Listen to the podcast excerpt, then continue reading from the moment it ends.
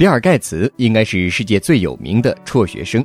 一九七五年，他放弃了哈学的学业，成立了微软。最近，他在个人微博分享了自己一些创业观点。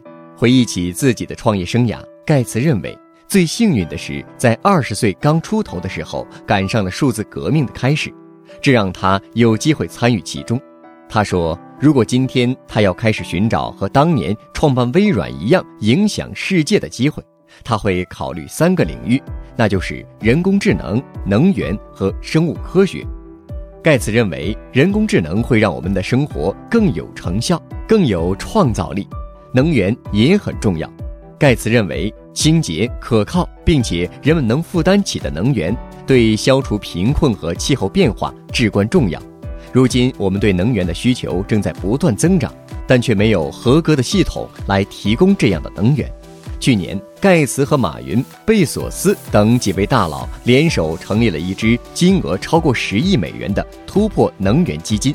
此外，股神巴菲特也非常看好能源领域。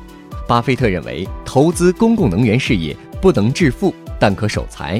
就算经济形势不好，这类投资的盈利也会十分稳定。至于生物科学，盖茨认为他们有机会帮人活得更长久，也更健康。